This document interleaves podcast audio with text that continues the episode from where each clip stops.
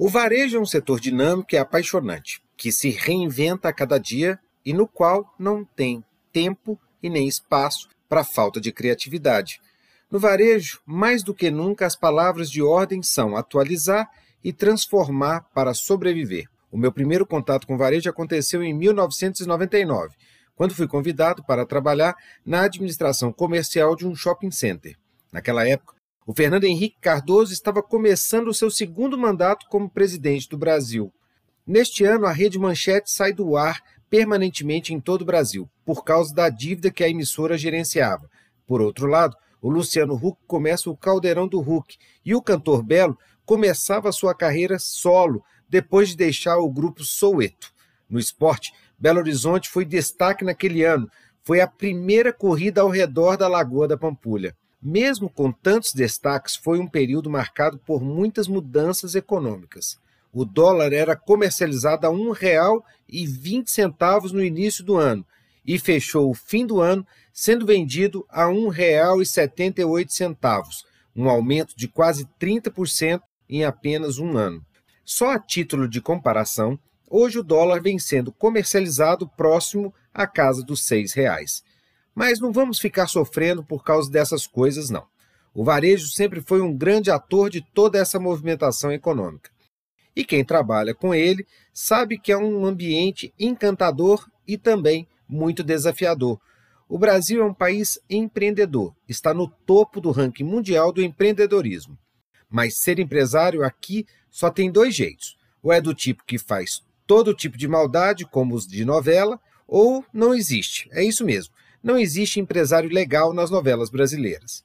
Os empresários de novelas são ricos, gastam um dinheirão, viajam e vivem uma vida de rei. Parece ser tão simples e fácil que dá até vontade de ser empresário. Só que na vida real não é tão simples assim.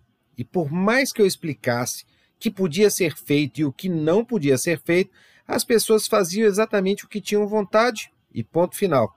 Outro ponto interessante é que as pessoas acreditam muito em situações mágicas. Eu confesso que nunca vi mágica no ambiente de negócios. Só vejo mágicos nos circos para encantar e entreter pessoas. Para reverter essa situação, eu criei um manual prático para quebrar a sua empresa. E eu vou contar agora como é que isso funciona. Se você seguir o passo a passo deste manual, em pouco tempo você terá uma empresa quebrada e com uma dívida quase impagável. Vamos às regras? Regra número 1. Um, sonhe e deixe o universo conspirar a seu favor. Você é um sortudo.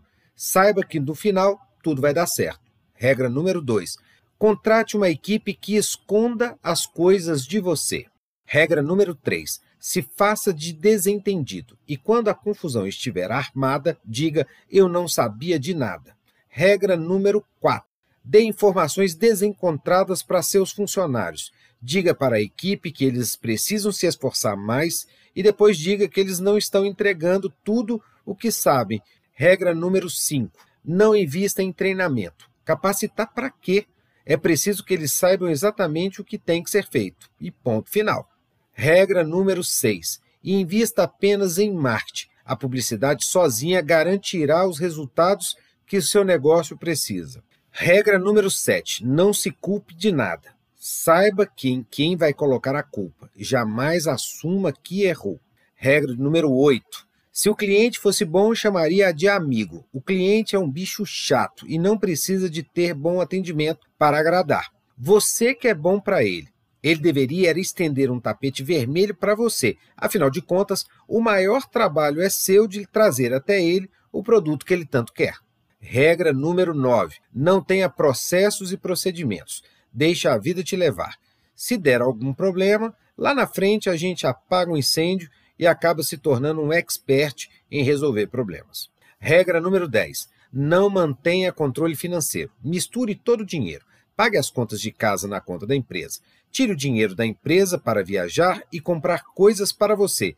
Já que a empresa é sua, faça do jeito que você quiser. Regra número 11. Dê uma olhadinha na conta bancária de vez em quando. Fazer fluxo de caixa, planejar e acompanhar as operações financeiras não servem para nada. O mais importante é ter dinheiro na conta.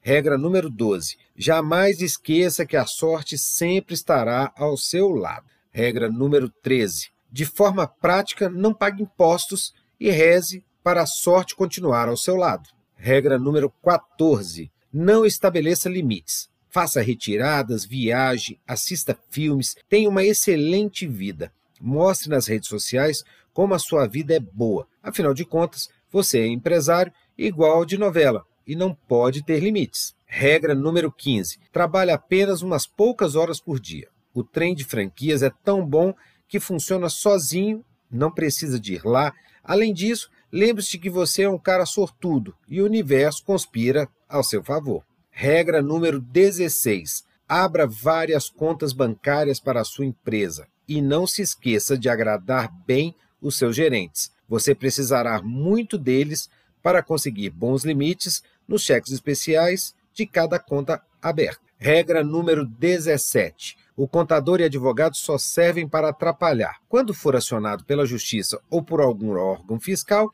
ligue para eles e determine que eles solucionem o problema num passe de mágico. Como você sabe, és um cara sortudo e o universo vai te ajudar. Regra número 18. Quando surgir um problema, brigue com a esposa. Dê castigo para seus filhos e misture tudo. O profissional com o pessoal. Todo mundo tem que entender que a sua vida está um pouco estressada. Regra número 19. Contrate uma contabilidade para cuidar apenas dos impostos e da folha de pagamento dos seus empregados. Não escolha uma contabilidade boa. Vai que ela resolva cuidar de coisas que você acredita que não é necessário. Regra de número 20. Não se atreva a criar uma DRE para a sua empresa. A empresa é sua e você a conhece melhor do que qualquer pessoa. Você é uma pessoa atenta e sabe muito bem das coisas. Pronto. Pronto, agora você está prontinho para colocar em prática tudo isso que eu acabei de falar. Será simples e rápido para levar a sua empresa para o buraco. Siga os 20 passos e terá muito sucesso. Eu sou Rodrigo Campelo e eu te espero na próxima semana para mais dicas de negócios.